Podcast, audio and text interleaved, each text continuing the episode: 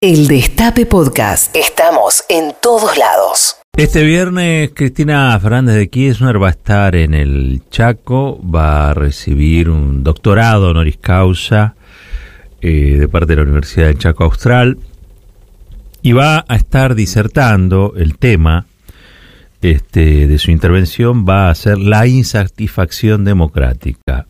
¿eh? La insatisfacción democrática.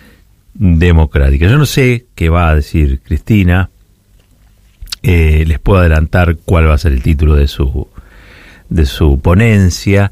Imagino, imagino que va a aludir a lo que muchas veces desde los micrófonos del destape habrán escuchado y que tiene que ver básicamente con el grado de desazón, este, el grado de escepticismo, eh, y que produce la democracia cuando no resuelve este, los asuntos concretos de la vida de la vida cotidiana, ¿no? Digo, cuando queda siendo solamente una palabra vaciada de contenidos, pero que en los hechos no, no se traduce en políticas públicas de inclusión o que mejoren la calidad de vida de la gente. Eso genera obviamente una insatisfacción.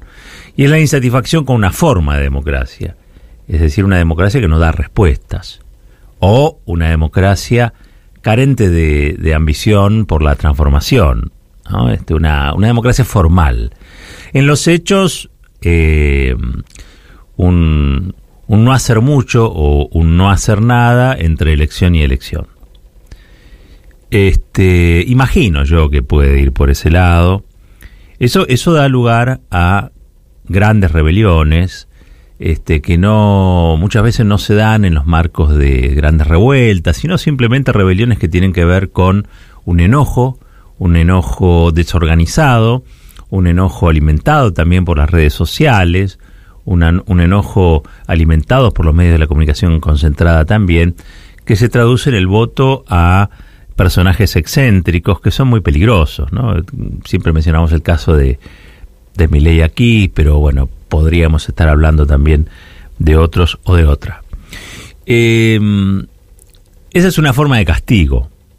Es una forma de castigo que tienen eh, muchas personas que no se sienten contenidas y que en su, en su insatisfacción son capaces de abrir, allanarle el camino a estas expresiones que incuban eh, la destrucción misma de la democracia.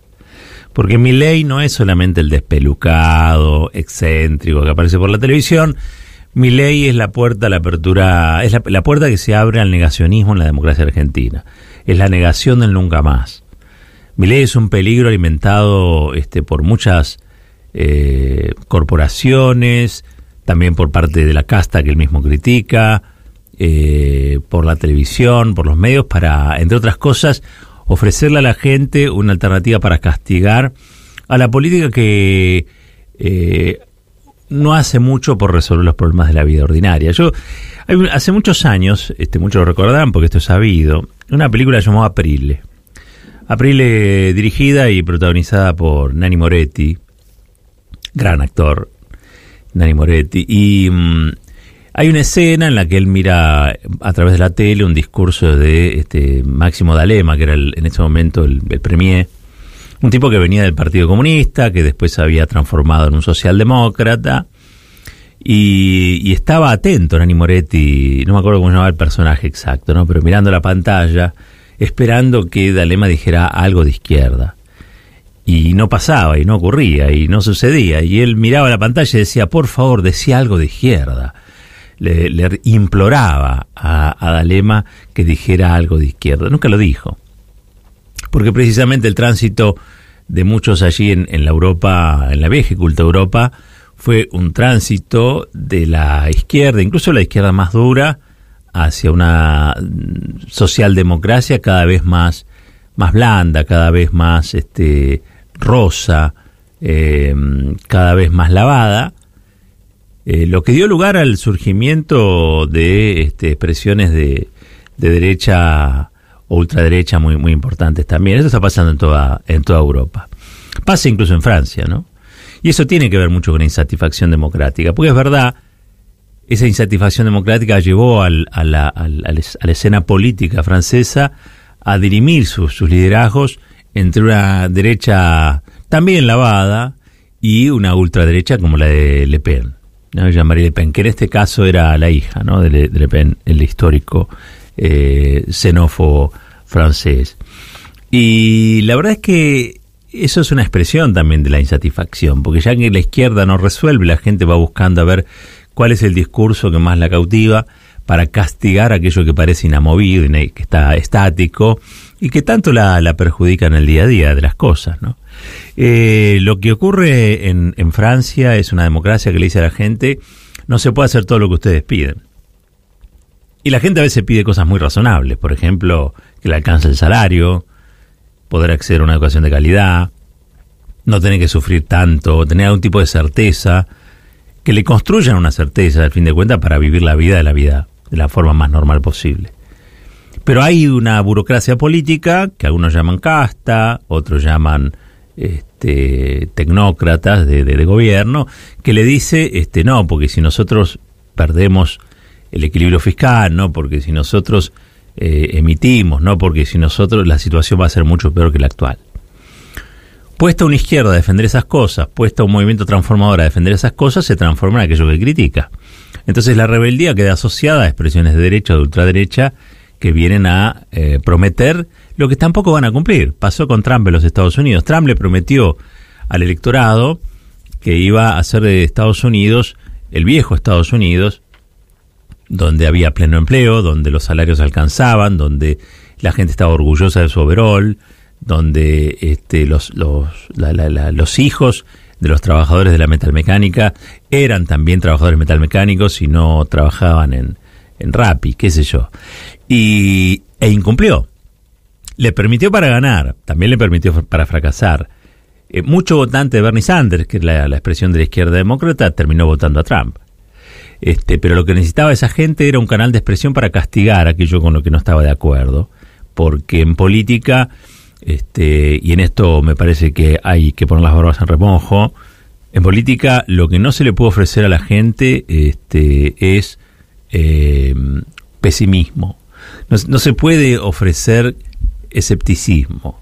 No se puede este, ofrecer eh, fríamente que lo mejor que puede pasar es que nada cambie siempre hay que ofrecer alguna alternativa, una alternativa de solución a los problemas y a las demandas urgentes que tiene una, sociedad y ordenar el gobierno en función de esas demandas. Yo aquí en la Argentina no le podría pedir a, al gobierno que haga algo de izquierda porque en la, en la Argentina la izquierda tiene diversas acepciones. Hay una izquierda que está incluida dentro del Frente de Todos, fundamentalmente en el kirchnerismo, y después los medios de comunicación hablan de la izquierda o únicamente como la izquierda existente, como la, los trotskistas, ¿no? La izquierda trotskista, este, que sabemos también ha sido una, izquierda este, que muchas veces quizá eh, tomó decisiones que la emparentaron con algunas políticas de derecha. Por lo tanto, más que decía algo de izquierda, en la Argentina podría decir, decía algo que me conmueva, decía algo que me inspire,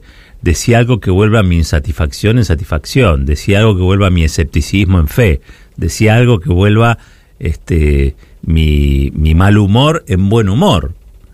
Eh, y más que un decir, hace algo. Hace algo y hacelo ya, porque hay situaciones que en el tiempo extendidas se vuelven insostenibles.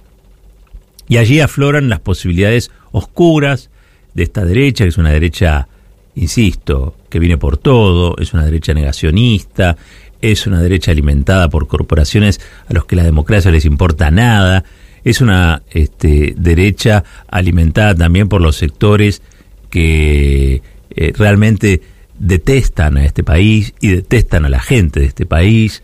Los resultados los vimos en cuatro años de macrismo y, es probable, es probable eh, que esos mismos sectores, que incluso sobre el final empezaron a tomar distancia de, Macri, sectores empresarios, sectores de la banca, de las empresas petroleras, bueno, empiecen ahora a, a fabricar este esperpento eh, y eh, sea este esperpento captador de votos de gente que está irritada, ¿no? resentida con esto que ocurre, con esto que, que sucede.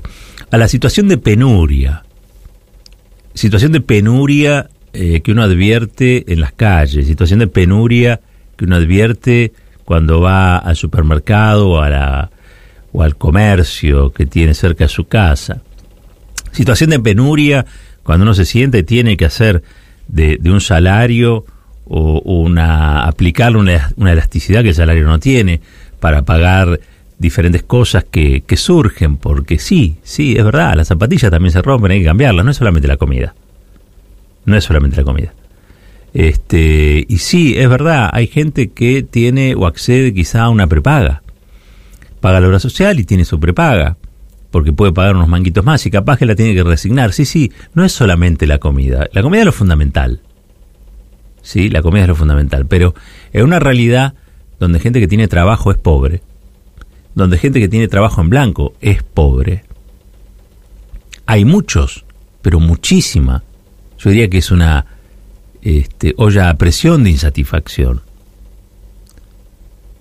Entonces, más que un decir algo de izquierda, más que hacer algo de izquierda, yo diría simplemente un llamado cada vez que veo algunos discursos por televisión, porque sobran los discursos, sobran los diagnósticos. Estamos, hay un commodity en la Argentina, sumale a la soja, sumale al trigo, sumale a la carne, eh, el exceso de diagnóstico. Somos diagnosticadores seriales. Todos tienen un diagnóstico. Hasta los que han hecho pelota a este país tienen un diagnóstico permanente que parece fabuloso. Vos le escuchás a Melconian y uno dice, ¿cómo Melconian no está en la NASA? Sabe de todo. Y te lo cuenta y te lo dice como si realmente estuviera en manos o en sus manos la solución a los problemas argentinos. Ese estado de hipnosis colectiva que logran las redes sociales, los medios de comunicación del, del sistema, de una derecha que es muy sagaz en el robo, en el saqueo, en el pillaje, pero que es incapaz de conducir los destinos de la nación a ningún otro lado que no sea un precipicio, es la, la consecuencia de todo eso, es que tenemos a una clase política eh, muchas veces enfocadas, y particularmente yo digo, este, muchos también con responsabilidad en el funcionariado, digamos, enfocada a decirlo, a predicar que este, sí, todo esto es cierto y pasa, pero no podemos hacer mucho, o lo que podemos hacer es muy lento, o lo que podemos hacer es de a poquito, este, o lo que podemos hacer es gradualmente. Y la verdad que alguien que está insatisfecho, quieren que resuelvan las cosas y se las resuelvan ya. Bueno, puedes explicar a la gente que va a recuperar el salario real dentro de 10 años porque dentro de 10 años no sabemos qué va a pasar de nosotros. Es más, no sabemos si vamos a estar en el mapa. No sabemos si vamos a estar vivos dentro de 10 años. 10 años es mucho tiempo para el vértigo de nuestros dolores actuales, ¿no? Me parece que eso es algo que debería estar hoy siendo parte de una agenda constante de resolución y en esa resolución creo que lo que vale es interpretar el estado anímico de las sociedades. Néstor Kirchner en el 2003 tuvo muchos aciertos, pero hay uno que fue fundamental para mí y fue interpretar el estado anímico de la sociedad. Es una sociedad dolorida, castigada por el modelo neoliberal, pero a su vez que no creía en nada o creía en muy poco. En sus políticos nada, mucho menos, porque también los 90 este, habían pasado y dejado sus secuelas. Yo siempre lo recuerdo esto. En esos días Alfonsín lo llegaron a empujar y lo tiraron al piso ah, el padre de la democracia, hoy todos son alfonsinistas. Pero en aquel momento, el que se vayan todos llegó a ese punto. El estado anímico de la sociedad era una mezcla de decepción y de furia. Y eso logró interpretarlo Néstor Kirchner. Y a ese estado anímico le habló. Y la gente le creyó. Y le creyó porque el tipo diagnosticaba, hablaba y hacía. Diagnosticaba, hablaba y hacía. Diagnosticaba, hablaba y hacía. Hoy tenemos como, insisto, un exceso diagnóstico, pero no existe o no apareció todavía ese cambio de timón, ese cambio brusco que despierta al tipo que viene semidormido en la ruta, ¿no? Y es lo que me parece que hace falta para conmover a una sociedad que, por la autopista de la insatisfacción, va a terminar votando cosas horrorosas y contra sí misma, si es que antes no advierte que aquellos que tienen que hacer algo lo hicieron y lo hicieron tan rápido como la urgencia demandaba. El Destape Podcast. Estamos en todos lados. El Destape Podcast.